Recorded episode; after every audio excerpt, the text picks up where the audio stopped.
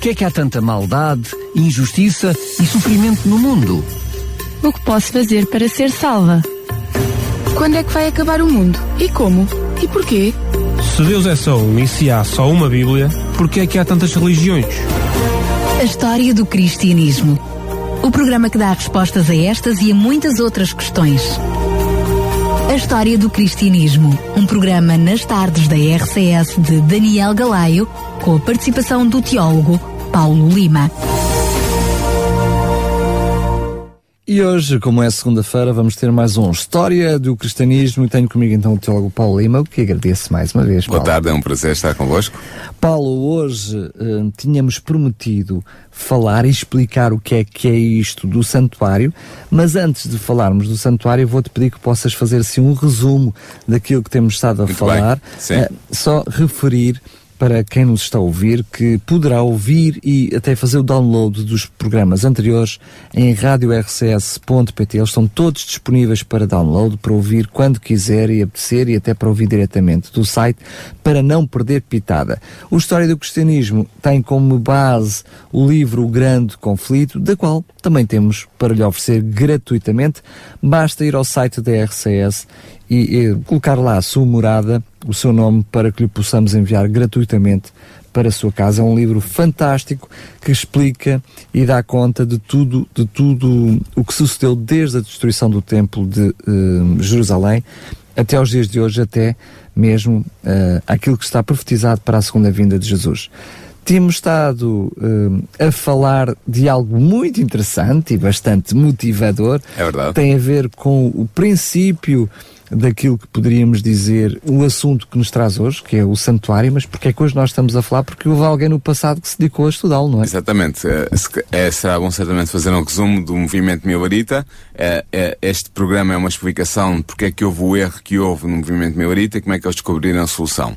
Ahm, o que é que é o movimento Milarita? Para quem não esteve a acompanhar os nossos programas anteriores, podemos dizer que William Miller foi um fazendeiro batista do, da primeira metade do século XIX que no seu estudo so- solitário da Bíblia chegou à conclusão pelas profecias bíblicas, nomeadamente pela profecia bíblica de Daniel 8.14, até 2300 tardes e manhãs e o santuário será purificado, essa profecia e outras, ele chegou à conclusão que Jesus viria entre, inicialmente ele pensou entre março de 1843 e março de 1844.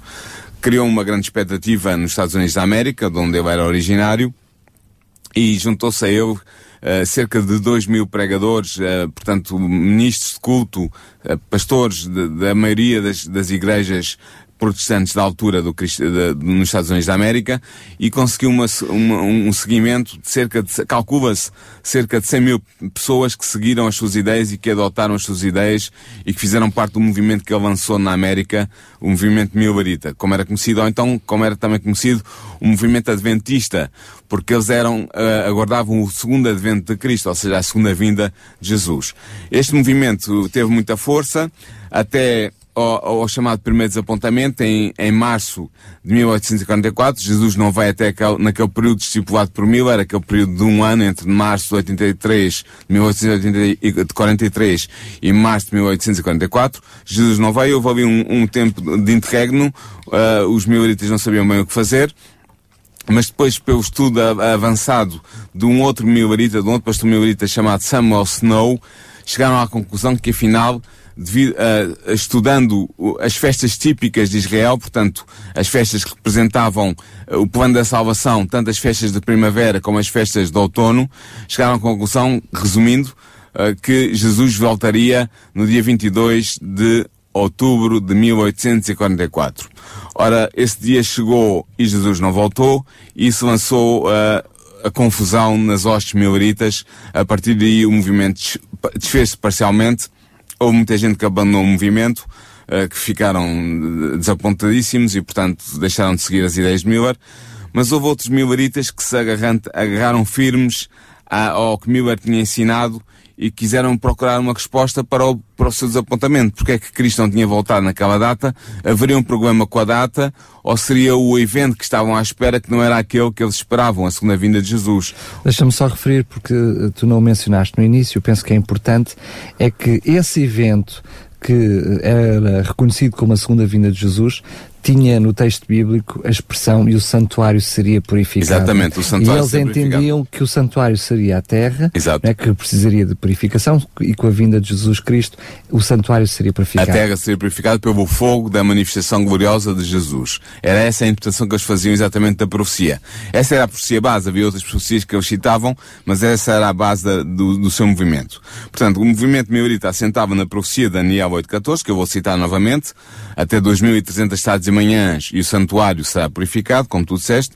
Ora, fora demonstrado que estas 2300 estados e manhãs eram 200 e tre- eram 2.300 dias proféticos e que ficou demonstrado também que os dias proféticos são representações de um ano literal, de um ano do nosso calendário. Portanto, cada dia correspondia a um ano. Exatamente. Portanto, eram 2.300 dias proféticos, ou seja, 2.300 anos, que terminavam no outono de 1844. Os mioritas consideravam que o santuário era a terra, como tu disseste, e que a sua purificação ocorreria na segunda vinda de Cristo, quando Jesus viesse em glória, com o fogo da sua glória, purificar a terra. Mas o tempo indicado pelos mioritas passou e Cristo não voltou. Portanto, havia certamente um problema com a interpretação da profecia de Daniel 8.14. Mas Sendo qual? Que, sendo que, em relação às datas, porque nós não mencionámos isso agora, mas a data estava correta, porque a data... Eu já vou, já vou falar sobre Muito isso. bem. Se a data estava correta, vamos ver isso. Mas havia um problema com a interpretação da profecia. Qual era o problema? Era essa a questão que motivava os mioritas de volta à Bíblia para estudar a Bíblia para descobrir a solução. É verdade que muitos mioritas optaram apressadamente por negar que os 2.300 anos terminavam em 1844, disseram que havia talvez um erro de cálculo, que talvez a data inicial não fosse a correta, que haveria algum imponderável. Houve muitos mioritas que optaram por esta posição, mas houve muitos mioritas que ficaram firmes na, na, na data, na cronologia que eles tinham desenvolvido, porque isso, aceitar a conclusão de que os 2.300 anos terminavam para além da data de outubro de 1844 e que havia a renunciar aos cálculos anteriores dos períodos proféticos. Ora, verificava-se que os 2.800 dias começavam quando a ordem de Artaxerxes I para a restauração e edificação de Jerusalém entrou em vigor no outono do ano 457 a.C., era isso que tu estavas a referir, Pois, porque é ainda há assim, pouco. se há datas que, que nós possamos olhar para elas e ter alguma incerteza, permite-me a expressão. Sim. eh, por exemplo, o fim, eh, a primeira parte, que são os primeiros 483 dias, que tinha a ver com o batismo de Jesus e, e a sua aí. são datas reais e específicas, Exatamente. não é? da quais Portanto, não há dúvida. Não, tomando como ponto de partida o, o ano 457 a.C., data em que Artaxerxes I emite o decreto para a reconstrução de Jerusalém, tomando esse, esse ponto de partida, havia uma perfeita harmonia na aplicação de todos os acontecimentos preditos na explicação daquele período de Daniel 9, 25 a 27. O que é que é este Daniel 9, 25 a 27? É a chamada profecia das 70 semanas. Nós já falámos aqui nisto, já explicámos com alguma... Que começam na mesma data e são integrantes uma da outra. Exatamente. Esta profecia das 400 e, no- hum, 400, das 70 semanas, 490 anos literais, começavam na data de 457 anos de Cristo e estendiam-se por 490 anos. E havia uma perfeita harmonia, tomando este ponto de partida, havia uma perfeita harmonia em toda a profecia de Daniel 9, 25 a 27. Porquê? Porque 69 semanas, os primeiros 483 anos dos 2300 anos deveriam estender-se até ao Messias ungido. Era o que a profecia dizia. E realmente o batismo e a unção de Jesus Cristo pelo Espírito Santo ocorreu no ano 27 da nossa era, cumprindo exatamente esta especificação. Era isso que estavas a pensar. Claro, exatamente. E mais uma semana. E depois, meia semana, no meio da última semana, da 70 semana, da semana 70, no meio dessa semana, o Messias seria tirado, diz a profecia. Ou seja, três anos e meio depois do batismo de Jesus, na, na primavera, no, no outono do ano 27 da nossa era, seria tirado o Messias. E, E foi realmente, que tirado três e meio, três anos e meio depois do batismo de Jesus, na primavera do ano 31, Cristo foi crucificado, foi tirado, foi morto. Portanto, as 70 semanas, ou aos 490 anos, que deveriam pertencer especialmente aos judeus, tinham-se cumprido. Ou melhor, iam-se cumprir ao expirar esse período, quando a nação soou a rejeição de Cristo, com a perseguição aos seus discípulos, e no ano 34 os apóstolos voltaram-se para os gentios. Paulo começa a pregar a, a mensagem aos gentios. Terminando assim os primeiros 490 anos. Exatamente. E tudo isso bateu certo.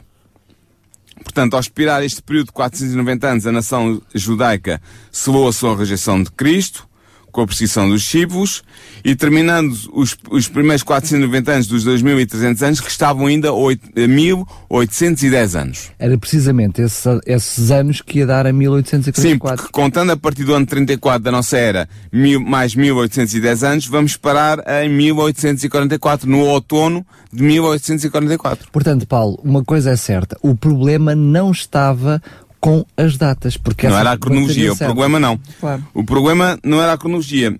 O Iones dizia que nesta data, no fim deste período, em 1854, o santuário será purificado. Portanto, se tudo se tinha cumprido cronologicamente, corretamente, uh, com a profecia, tal como ela é interpretada pelos maioritas, portanto, o problema não estava na cronologia. Tudo era harmónico nesta interpretação, exceto o facto de não se saber qual era o evento que correspondia à purificação do santuário em 1844, no outono de 1844. Deus tinha conduzido o grande movimento do Advento, o movimento miorita, e continuava a conduzi-lo. Entre os mioritas surgiram pessoas que começaram a estudar as Escrituras para descobrir qual tinha sido o erro na interpretação da profecia. Dado que não havia erro no cálculo do tempo profético, eles perceberam que o problema devia estar na identificação do santuário a ser purificado. Ou seja, o que é que era este santuário e que purificação era esta? Esta era a, a cruz do problema. Ou pelo menos começaram a colocar essa hipótese. Eles começaram mas, a perceber mas que era, um estudo, era por aí. um estudo mais aprofundado perceberam que não encontraram nenhuma referência bíblica sobre de que a Terra efetivamente fosse esse Exatamente. santuário. É? Eles ao investigar na Bíblia perceberam que a Bíblia não dava apoio para a ideia popular de que a Terra era o santuário. Perceberam isso? Ao mesmo tempo, descobriram na Bíblia uma perfeita explicação do assunto do santuário, a sua natureza, a sua localização e os seus ritos. O apóstolo Paulo, na Epístola aos Hebreus, que eu vou ler aos nossos ouvintes, Hebreus 9, versículo 1 a 5, diz o seguinte: Ora, também o primeiro, o primeiro santuário, tinha ordenanças de culto divino e um santuário terrestre. Porque um tabernáculo estava preparado, o primeiro, em que havia o candeeiro e a mesa e os pães da proposição, ao que se chama o santuário. Mas depois do segundo véu está o tabernáculo que se chama o Santo dos Santos, que tinha um incensário de ouro e a arca do concerto coberta de ouro todo ao redor, em que estava um vaso de ouro que continha um maná e a vara de Arão, que tinha florescido, e as tábuas do concerto. E sob a arca os querubins da glória, que faziam sombra no propiciatório, das quais coisas não falaremos agora particularmente. Portanto, o que é que o Paulo estava aqui, o Paulo está-nos a dizer o quê? Que ele está-se a referir ao santuário, ao tabernáculo construído por Moisés, no deserto, durante a peregrinação do povo de Israel no deserto. Como é que era este tabernáculo? Penso que os nossos ouvintes têm presente, mas eu vou recapitular rapidamente. O tabernáculo estava dividido em três partes, em três lugares santos. Primeiro o pátio, onde estava o altar dos sacrifícios e a pia, onde os sacerdotes lavavam as mãos e os pés e lavavam tudo o que estava relacionado com o culto. Era aí que os, os israelitas podiam penetrar e apresentar a sua oferenda em, em benefício dos, ou, ou melhor, em, em, Em perdão seus dos pecados cometidos. Depois havia um segundo lugar, que era já na, na tenda, dentro da tenda, que era o lugar Já coberto, santo, entendemos. coberto na tenda, era o lugar santo. Nesse lugar havia a mesa dos pães da proposição, que representavam as doze tribos de Israel. Havia o candelabro com os sete, com os sete braços, o castiçal, a menorá, que representava a luz que iluminava o templo, a vinda de Deus.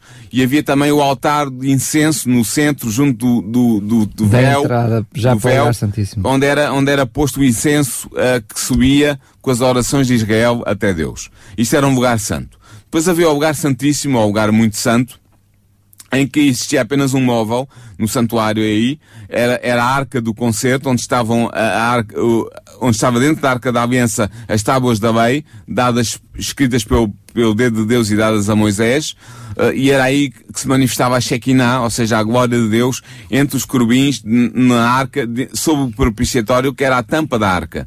O propiciatório era a tampa que tapava a arca, eh, onde estava contida a lei de Deus. E, portanto, era este o, o santuário, digamos assim, da primeira dispensação, da dispensação mosaica, da dispensação do Antigo Testamento. Sendo que quando eles começam a analisar eh, aquilo que era o santuário construído por Moisés, portanto em Hebreus 9, eles percebem a determinada altura que este santuário é feito e Deus dá indicações específicas a Moisés e que lhe dá uma espécie de um modelo, não é? Sim. Mas este tabernáculo que era um tabernáculo portátil, transportável no deserto, foi substituído depois mais tarde por Salomão, quando ele construiu o templo. Que era o tal com, santuário. Com as, exatamente, com as mesmas escala, uh, com maiores dimensões, mas com a mesma escala, uh, representando uh, a mesma pátio, o lugar santo e o lugar santíssimo, e com mobiliário idêntico. Este é o único santuário de Deus na terra de que fala a Bíblia, não há outro. Exato. Portanto, este era, segundo Paulo, o santuário da primeira aliança, como nós vemos em Hebreus 9. Mas isso significa que a nova aliança, a aliança que Cristo inaugura com a sua morte, não tinha um santuário? Será que é isso que podemos con conceber? Não. No livro de Hebreus, os mileritas descobriram que existia um segundo santuário, o santuário da nova aliança inaugurada por Cristo. Isto está em Hebreus 8, versículos 1 e 2. Diz assim: Ora, a suma do que temos dito é que temos um sumo sacerdote tal que está assentado nos céus à destra do trono da majestade. Está aqui a falar de Jesus Cristo. E depois diz, ministro do santuário e do verdadeiro tabernáculo, o qual o Senhor fundou e não o homem. Portanto, há um santuário, há um tabernáculo verdadeiro, fundado não por homens, não por Moisés, não por os artífices humanos, mas pelo próprio Senhor, que é o verdadeiro. O verdadeiro tabernáculo. Ou o verdadeiro não santuário. Terra, mas no céu. Não é o que está na terra, mas é o que está no céu, exatamente. Uh, aqui é revelado o santuário da nova aliança, construído por Deus, que se encontra no céu. Os mileritas descobriram também que o tabernáculo que Moisés construíra foram construídos segundo um modelo. Era disso que estavas a falar ainda há bocadinho, não foi? Claro. Era disso que tu estavas a falar. Foi, um, foi usado um modelo para a construção do tabernáculo. É nós vemos isso aonde? Vemos isto em Êxodo, Êxodo capítulo 25, no versículo 9 e no versículo 40. O versículo 9 diz assim: Conforme tudo o que eu te mostrar, para modelo do tabernáculo e para modelo de todos os seus vasos, assim mesmo o fareis. E depois o versículo 40 diz, é, Deus está a falar com Moisés, atenta pois que o faças conforme ao modelo que te foi mostrado no monte. Portanto, o que é que aconteceu? Deus mostrou a Moisés, ao dar-lhe as instruções para construir um tabernáculo na terra, o tabernáculo desmontável e montável, que, que acompanhava o povo no deserto, Deus deu-lhe um modelo para ele seguir. A palavra hebraica até está bonito. Um modelo, uma, uma construção à escala, um exemplo. E Moisés seguiu esse modelo para construir o tabernáculo segundo as indicações e as proporções de Deus, que Deus tinha indicado. E Paulo diz que o primeiro tabernáculo era apenas uma imagem com referência ao tempo de hoje. Ele diz isto em Hebreus, no capítulo 9, no versículo 9. E diz também que os seus lugares santos eram figuras da realidade do céu. Diz isto em Hebreus 9, 23. Ele diz ainda que o serviço que os sacerdotes desempenhavam não passava de uma figura e uma sombra do que existe nos céus. Diz isto em Hebreus 8, 5.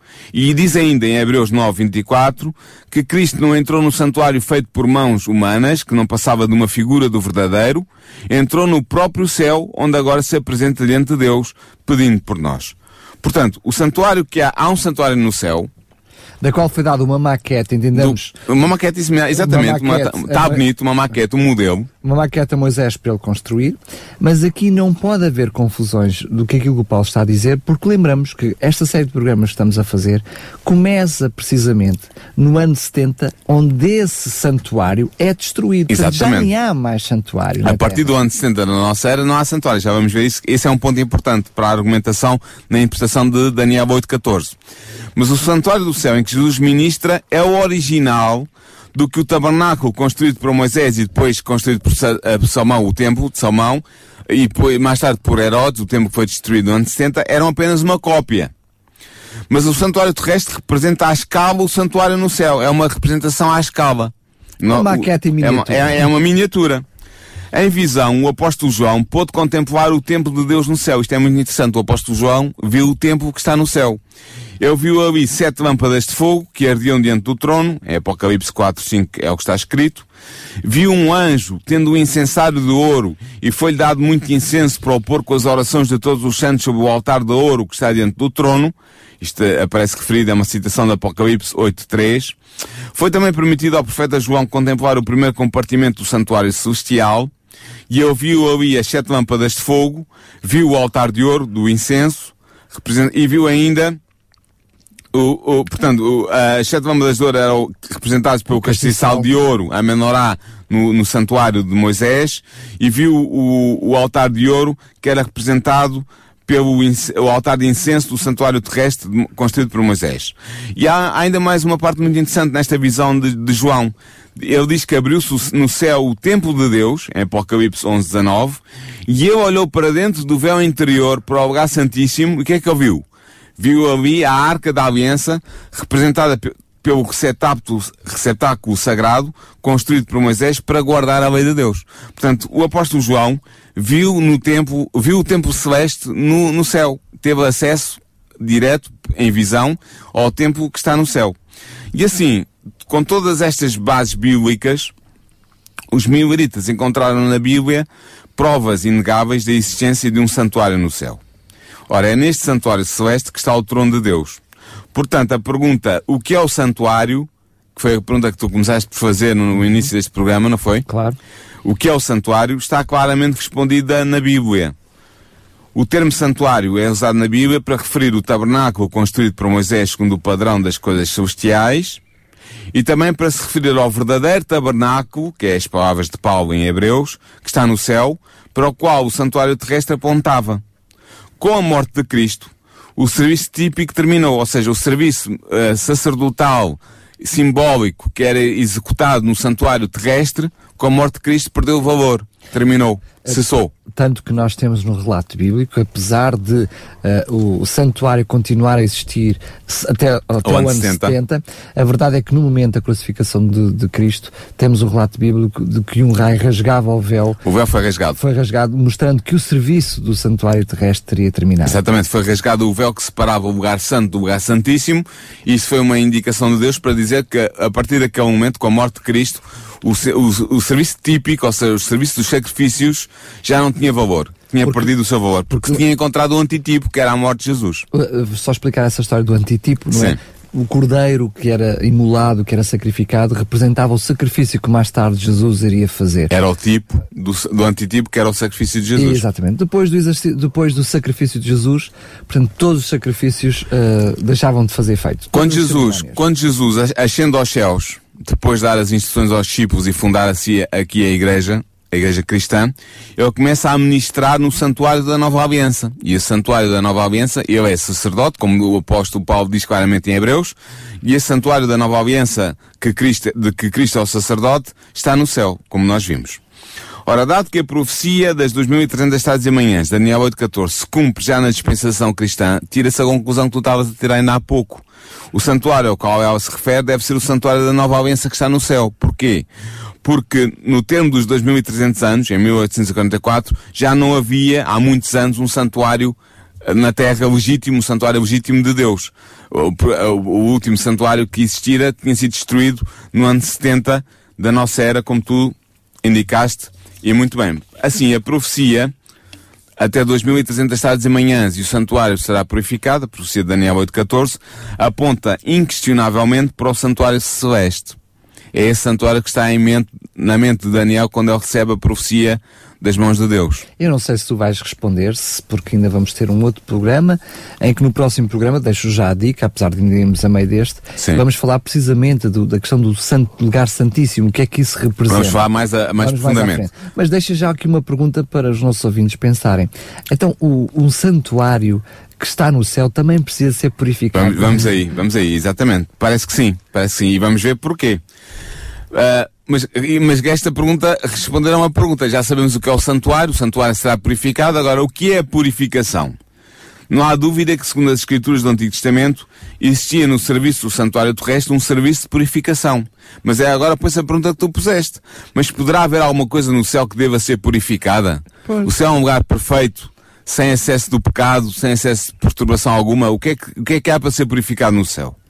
Ora, em Hebreus, a purificação do santuário terrestre e do santuário celeste é claramente ensinada. Nós podemos ler em Hebreus 9, no versículo 22 e 23, está-nos indicado isso com toda a clareza. Diz assim, o apóstolo Paulo. E quase todas as coisas, segundo a lei, se purificam com sangue, e sem derramamento de sangue não há remissão de sorte que era bem necessário que as figuras das coisas que estão no céu assim se purificassem. As figuras das coisas que estão no céu é o santuário terrestre, que era uma figura ou um modelo daquilo que estava no céu. digamos, uh, usando a tua frase, é o tipo do antitípico. Exatamente. Agora, mas as próprias coisas celestiais com sacrifícios melhores do que estes. Portanto, eu vou repetir o versículo 23, diz, de sorte que era bem necessário que as figuras das coisas que estão no céu assim se purificassem, ou seja, o santuário da terra. Mas as próprias coisas celestiais, ou seja, o próprio santuário do céu, se deveria purificar com sacrifícios melhores do que este. Ora bem, a purificação tanto do serviço típico como do serviço antitípico, ou seja, tanto daquilo que se realizava no, na Terra, no santuário terrestre, como daquilo que se realiza por Cristo no santuário celeste, tem que ser realizado com o uso de sangue. A purificação tem que ser usado, tem que ser usado de sangue, derramado de sangue. Podia... No serviço típico, era o sangue dos animais que eram sacrificados, isso. No serviço antitípico, ou seja, no Santuário Celeste, era o sangue de Cristo derramado na cruz do Calvário. Eu, vou só pedir, por favor, antes de, de, avançarmos, para explicar o que é que é isto, porque no Santuário Terrestre também existia uh, esta uh, necessidade de haver uh, a purificação do santuário. Já vamos ver porquê. Vais explicar mais Sim, vou explicar. Portanto, Paulo afirma neste texto que nós vemos de Hebreus que a razão porque a purificação deve ser realizada com sangue é porque sem derramamento de sangue não há remissão. A remissão, ou o perdão do pecado, é a obra a ser realizada. Mas como pode haver pecado ligado ao santuário, seja na terra ou seja no céu? Como é que o, como é que o santuário fica cheio de pecado, digamos assim, para usar uma imagem? Como é que isso acontece? A resposta a esta pergunta está no serviço simbólico do santuário terrestre. Pois os sacerdotes que oficiavam na terra serviam de exemplar e sombra das coisas sociais, como diz Hebreus 8.5. Ora bem, então vamos ver o que era, como é que era espiado na terra, como é que era retirado o, o, o pecado que era acumulado no santuário terrestre. O, santo, o serviço do santuário terrestre ocorria em duas divisões. Os sacerdotes ministravam diariamente no lugar santo, de que eu já expliquei o que é que era constituído, e o sumo sacerdote realizava uma obra especial de expiação no lugar santíssimo em que o santuário era purificado. Era o único dia do ano em que um ser humano entrava no lugar santíssimo e só podia ser o, san, o sumo sacerdote. Os sacerdotes normais, digamos assim, não podiam entrar lá. Só o sumo sacerdote é que podia entrar aí. E era aí que o sumo sacerdote realizava uma obra especial de expiação no lugar santíssimo em que o santuário era purificado. O que é que acontecia? O que acontecia era que ao longo de todo o ano, os pecadores vinham ao santuário e traziam as suas ofertas, um, um cabrito ou um cordeiro, se fossem pessoas privadas, se fosse um príncipe era um novilho, se fosse um sacerdote era um outro tipo de sacrifícios, e eles traziam o sacrifício ao santuário. O que é que acontecia? Vamos usar o símbolo do cordeiro, que era o mais corrente. O pecador punha as mãos sobre a cabeça do cordeiro e confessava os seus pecados sobre a cabeça do cordeiro. O que é que acontecia? Os pecados do pecador eram transferidos para o cordeiro. O cordeiro era morto pelo pecador, era degolado. E portanto, o, e o os pecados eram acumulados simbolicamente no sangue do cordeiro. O, sangue, o cordeiro era queimado no, no altar do, do, dos sacrifícios, mas o sangue do cordeiro era, era derramado na base do altar e era levado para dentro do santuário, no lugar santo onde era aspergido junto do, do da, cortina. da cortina que separava o lugar santo do lugar santíssimo. Portanto, o que é que acontecia? O pecado que tinha estado no pecador tinha sido passado para o cordeiro, do cordeiro para o sangue do cordeiro, e o sangue do cordeiro tinha sido transferido com o pecado nele, simbolicamente, para o santuário. Portanto, entendamos até para a própria estrutura do para santuário. A para a estrutura do santuário. Era como que acumulado dentro do santuário. E era assim que os pecados de Israel eram transferidos ao longo de todo o ano para o santuário que estava no meio deles. E era, portanto, necessário uma obra especial para a remoção dos pecados que tinham sido acumulados ao longo de todo o ano no santuário. Não sei se está a fazer confusão aos nossos, aos nossos ouvintes. Eu penso mas, que está claro. Mas era assim que funcionava o serviço típico do santuário terrestre. Era um serviço, esse tipo de serviço que mencionas eram realizados até várias vezes ao longo do, de um dia. E Muitas eram, vezes. E eram acumulados durante o ano inteiro. Exatamente. E depois, nesse dia de festa, que era o, dia, o grande dia das expiações, Sim, vou, havia vou explicar. precisamente a necessidade de purificar o Exatamente. própria estrutura. Uma vez por ano, uma vez por ano, no dia 10 do sétimo mês do calendário judaico, que representava neste, este sétimo mês, não era, era o sétimo mês no ano civil, mas no ano religioso era o último mês do ano, o que é que acontecia? O, o sumo sacerdote entrava no lugar santíssimo, com os sacrifícios especiais que ele fazia, para efetuar a purificação do santuário, de todo o santuário, que tinha acumulado os pecados de Israel durante todo o ano. E esta cerimónia era o culminar do serviço anual no santuário, era o ponto mais alto e o ponto final do serviço uh, anual uh, típico no santuário. Esta, eu não vou explicar em, em, em pormenor como é que era esta cerimónia do dia de expiações, mas havia, havia sacrifícios que o sumo sacerdote tinha que efetuar por ele e pelo povo. Havia um sacrifício especial, que era o sacrifício do bode para o Senhor, que era o, o bode expiatório. Penso que todos conhecemos esta expressão em português, vem daqui, vem desta, deste texto do Vítico 16. E havia um outro bode que era o bode para Azazel, que não era morto o bode expiatório era morto e o sangue era levado até à presença de Deus na Arca da Aliança, no lugar santíssimo, era aspergido aí, e o, e, e o sacerdote, como que é, recebia no seu próprio corpo todos os pecados que tinham sido cometidos pelo povo de Israel e tinham sido acumulados no santuário. Depois ele vinha para fora, com, com, o sangue do bode uh, expiatório e confessava os pecados de Israel na cabeça do bode vivo, que era o bode para Azazel e este bode era entregue a uma pessoa e era abandonado no deserto para morrer. Esta cerimónia estava concebida para quê? Para mostrar ao povo de Deus como Deus aborrecia o pecado. Todos os membros do povo deveriam afligir a sua alma no dia das expiações, neste dia, neste dia 10 do sétimo mês, não trabalhando e passando o dia em solene humilhação com jejum e com oração. Era o dia mais importante do santuário, do, do, do serviço no santuário terrestre. Este serviço anual era realizado como uma figura e uma sombra do que existia nos céus. Aquilo que era feito no tipo, ou seja, no santuário terrestre, simbolicamente, no ministério do santuário terrestre, era feito na, seria feito na realidade no ministério do santuário celeste, de que falámos ainda há pouco existir no céu, o santuário que há no céu. Ora bem, de facto, depois da sua ascensão, Jesus começou a sua obra como sacerdote. E nós podemos ver isso em Hebreus, capítulo 9, versículo 24. Diz assim, Paulo diz assim, porque Cristo não entrou num santuário feito por mãos, figura do verdadeiro, porém no mesmo céu, para agora comparecer por nós perante a face de Deus. Portanto, o que está aqui a ser dito é que Jesus não foi, não entrou num santuário terrestre feito por mãos, mas entrou no verdadeiro, que está no céu, e entrou para comparecer por nós diante de Deus. Portanto, Jesus começa a sua obra de sacerdote logo a seguir à sua, à sua ascensão no ano 31 da nossa era. E, o Ministério, o ministério sacerdotal, sacerdotal, durante todo o ano no lugar santo, representava o ministério que Cristo começou na sua ascensão. Era o trabalho do sacerdote apresentar diante de Deus o sangue dos sacrifícios e o incenso que acompanhava as orações de Israel. E esta foi também a obra de Cristo, depois da sua ascensão, no primeiro apartamento, no primeiro local, na primeira, uh, no primeiro quarto, digamos assim, do santuário celeste. Ou seja, eh, simplificando, Jesus teve um ministério como sacerdote. Ele tem várias, ele tem várias funções. Jesus tem várias funções dentro deste conceito do santuário. Esse ministério que, dura 18 séculos, no primeiro compartimento, digamos, no lugar santo, Exatamente. ele está a oficiar como nosso sacerdote. Exatamente. Esteve a oficiar durante estes 18, cent, 18 centenas de anos, sim. 18 séculos. 18 séculos, exatamente. Sendo que a seguir, ele tem uma segunda função, já não como sacerdote, mas como sumo sacerdote. sacerdote. Já vamos ver isso.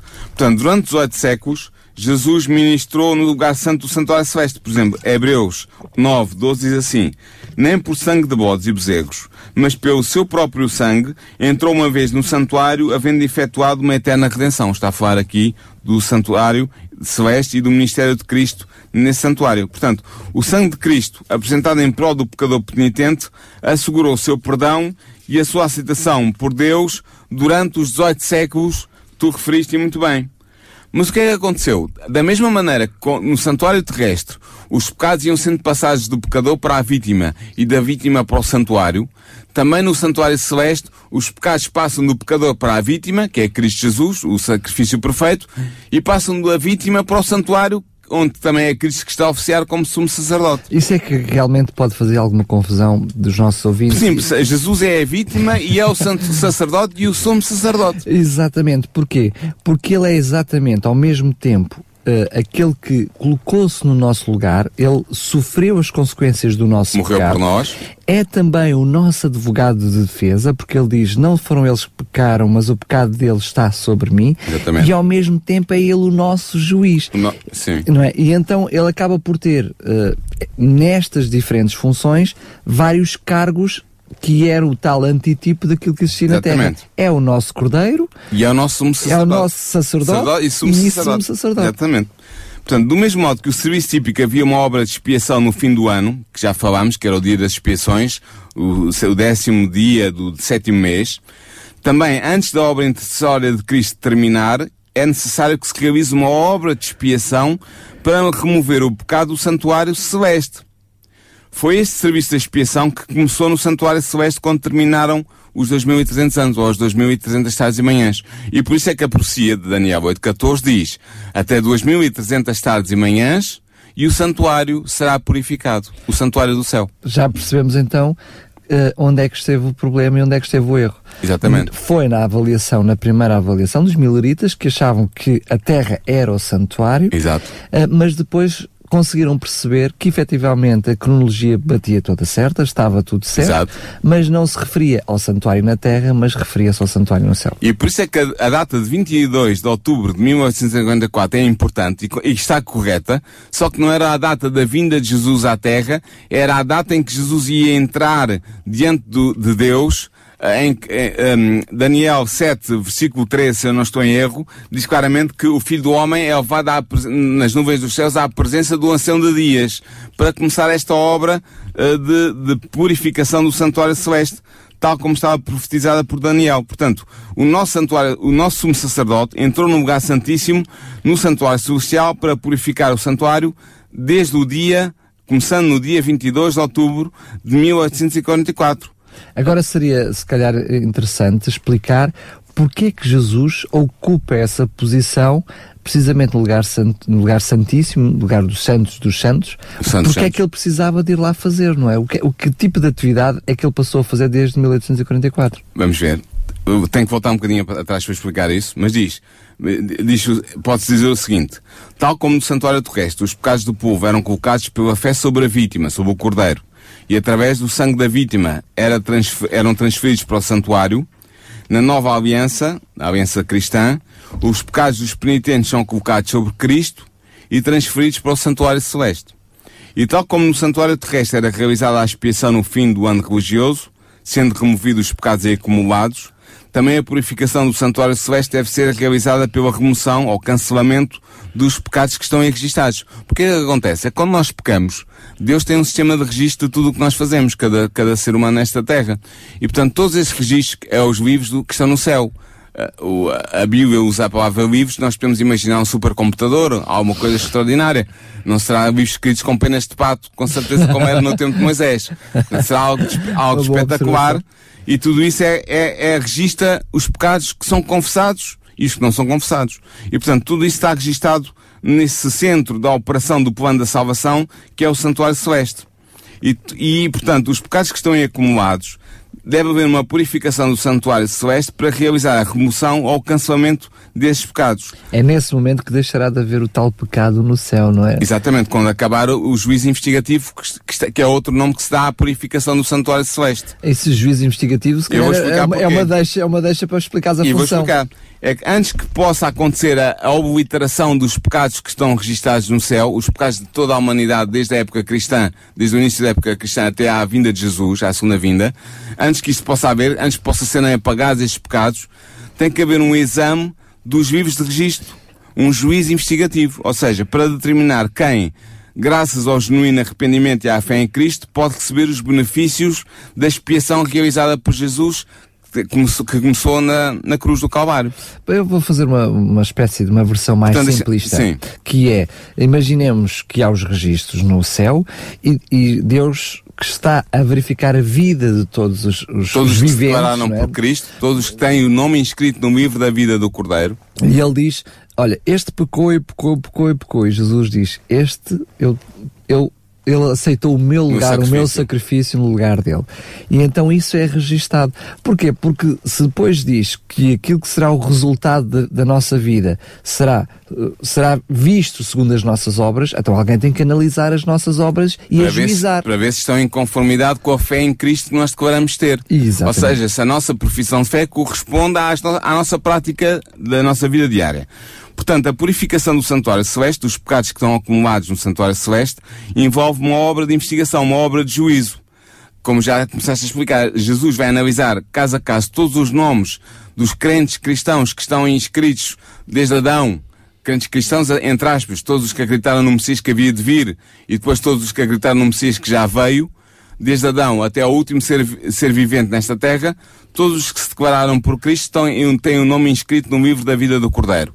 E será esses que vão, vão ser observados nos registros se a sua profissão de fé, ou seja, o facto de eles se terem declarado por Cristo, corresponde na realidade à sua vida vivida como cristão ou como, como uh, alguém que esperava o Messias que haveria de vir ou, ou, então que acreditava no Messias que já veio. Nós vemos, por exemplo, eh, em Apocalipse, quando fala sobre a vinda de Jesus, que a recompensa será dada a cada um. É isso que eu vou ver uh, também. Se, segundo uh, aquilo que foram as suas obras. Portanto, tem que haver uma análise. Sim. Alguém tem que verificar como é que foi a Esta obra de juízo deve ocorrer antes de Cristo voltar à Terra, como estás a dizer muito bem, porque ele traz consigo a sua recompensa para dar a cada um conforme as suas obras. É isto que estás a dizer. Mas quando veio já tem que ter feito essa análise. Exatamente, já tem que ter, já tem que estar claro quem é que vai receber a recompensa da vida eterna e quem é que vai ser condenado à morte eterna. Mais simples, porque quem é merecedor ou não disso, sendo que já sabemos que não somos todos merecedores. Exato. Pelos méritos de Jesus. Exatamente. Quem é, que, quem é que tem os méritos de Jesus acreditados na sua conta pessoal no céu, digamos assim, e quem é que não tem? E Apocalipse 22, 12, Cristo diz exatamente isto. Ele diz, eis que cedo venho, e o meu galardão, ou seja, a minha recompensa, está comigo para dar a cada um segundo a sua obra. Portanto, Jesus vem recompensar aqueles que foram fiéis, que se declararam por Cristo e que tiveram uma vida conforme com essa declaração, com essa profissão de fé, vem recompensá-los com a vida eterna. Vem buscá-los para, para os levar consigo para o céu. E aqueles que não aceitaram Jesus Cristo, ou que não foram, ou que, ou que aceit, eh, declararam aceitar, mas que não viveram em conformidade com essa profissão de fé, receberão o seu galardão que, que, será a parte no, na gena de fogo. O que quer dizer que para os nossos ouvintes que têm estado mais distraídos sobre este assunto na Bíblia, digo eu, ou pelo menos uh, mais inconscientes deste assunto, realmente aquilo que era todos os exercícios, tudo aquilo que tava, tinha a ver com o santuário na terra e o santuário na, na, no céu, nada mais é que todo o plano da salvação. É o plano da salvação, exatamente. Sendo que para terminarmos este assunto, seria interessante referir o que é que é no céu a questão do bode emissário, não é? Sim, não é no céu, será na terra. Será na terra, o, o mas bode o, que emissário, o, o bode emissário é o bode para Azazel. Era Ou seja, os, os, pecados ficam com Jesus? Não, os pecados, não, os pecados não. O, o, Jesus era o bode que era sacrificado, o bode expiatório. Mas o bode emissário, o bode para Azazel, era uma representação de Satanás. E o que é que acontece? Acontece, dito isto brevemente, quando Jesus terminar a sua, o seu juízo investigativo, a sua purificação do santuário. Começou em 1844. Começou em 1844, a 22 de outubro. E quando ele terminar a voltar a esta terra, uh, trará para si, para si, para o céu, por mil anos, aqueles que são merecedores, os outros que estão vivos e não são merecedores serão destruídos, e a terra ficará vazia, sem pessoas vivas, durante mil anos, é o milénio, onde Satanás estará preso e os seus anjos a essa terra para refletirem tudo aquilo que fizeram na sua revolta contra Deus.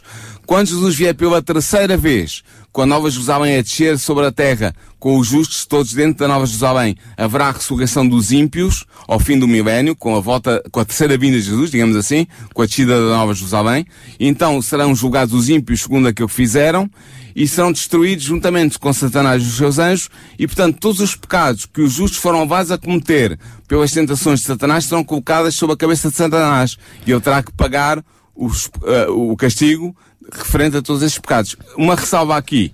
Não é Satanás que nos salva, não é Satanás que morre em nosso lugar, não é isso que está a ser dito, foi Jesus que morreu em nosso lugar, mas ele é responsabilizado por todos os pecados que levou o povo de Deus, o povo de Deus salvo a cometer e, e, dos quais ele é, em última análise, o originário, a fonte, a raiz. A raiz de todo um pecado. Da mesma forma que no santuário na terra, quem era o portador uh, dos, pecados pecados, era o cordeiro e não o bode. Não o bode. O bode quem, era... quem espiava os pecados era, era, o, era, o, era o bode para o Senhor, era um bode, mas era, era bode para o Senhor. Sacrificado, sacrificado, era o símbolo de Jesus, que morria em nosso lugar para expiar os nossos pecados, mas depois a, a cerimónia terminava quando a transferência de todos os pecados pelo sacerdote eram colocadas na cabeça do bode para Azazel, que era uma representação de Satanás, e era, era como se estivesse a dizer, olha, tu em última análise fosse o responsável pela, pelo meu povo ter cometido todos estes pecados, dos quais Cristo morreu para, para os salvar. E era enviado, e, portanto, para, o deserto, era enviado para o deserto, era um, significando deserto, os tais mil anos que Satanás... Mil anos de, de, que ele estará no deserto. e será, Satanás será destruído, como nos diz a Bíblia,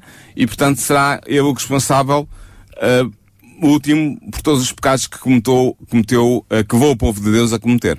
Só para terminar, Força. que assim, concluindo este programa, os mileritas descobriram todas estas verdades sobre o Santuário Celeste, sobre a obra que Cristo nele faz, e perceberam que em vez de voltar à Terra em 1844, no fim dos 2300 anos, ou das 2300 tardes e manhãs, Cristo tinha entrado no lugar santíssimo do Santuário Celeste, em 22 de outubro de 1844, para aí realizar a parte final da expiação que antecede a sua segunda vinda. Portanto, é, chegaram a esta conclusão. E foi Sim. uma conclusão fundamental, porque explico, como nós vamos ver para a semana, vamos conhecer com mais profundidade esta obra que Cristo está a realizar no lugar santíssimo do Santuário Celestial atualmente, e vamos perceber como isto deu, como é que eu ia dizer, veio justificar, dar sentido a todo o movimento milerita que não foi um erro da parte de alguns seres humanos, mas que foi algo guiado por Deus, predito por Deus e conduzido por Deus.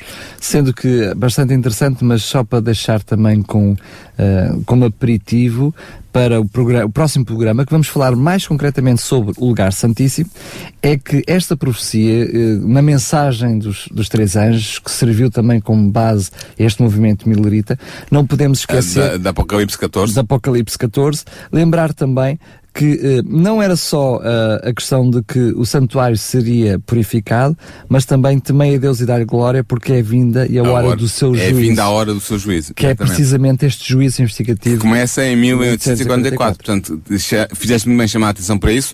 A, a própria profecia que os mileritas a- aplicavam ao seu movimento indicava já que haveria um juízo, uma hora de juízo que chegaria naquela altura e que começou realmente em 1854. É o juízo investigativo que está a decorrer agora no céu, que é a, purifi- que é a purificação do Santuário Celeste. Portanto, para, para terminar, a purificação do Santuário Celeste e o juízo investigativo são uma e a mesma coisa.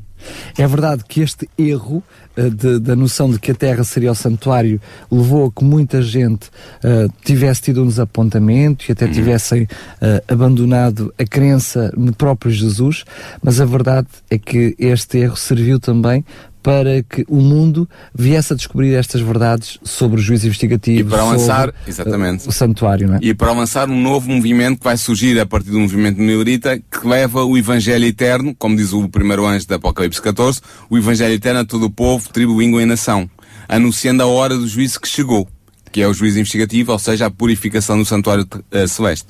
Muito bem, eh, fico extasiado eh, com, com os- estes ensinamentos, esta aprendizagem. Era tão bom que nós pudéssemos conhecer mais profundamente estas coisas da Bíblia. Serve também para todos nós eh, nos incentivarmos a estudar mais estas coisas. Paulo Lima, obrigado mais uma vez Para a por semana cá estaremos connosco. outra vez. E já sabe, ah, para a semana, mesmo não sendo sumos sacerdotes, vamos entrar no lugar santíssimo. Exatamente, vamos, vamos observar o que é que se passa lá. Porquê é que há tanta maldade, injustiça e sofrimento no mundo? O que posso fazer para ser salva? Quando é que vai acabar o mundo? E como? E porquê? Se Deus é só um e se há só uma Bíblia, porquê é que há tantas religiões? A história do cristianismo. O programa que dá respostas a estas e a muitas outras questões. A história do cristianismo. Um programa nas tardes da RCS de Daniel Galaio, com a participação do teólogo Paulo Lima.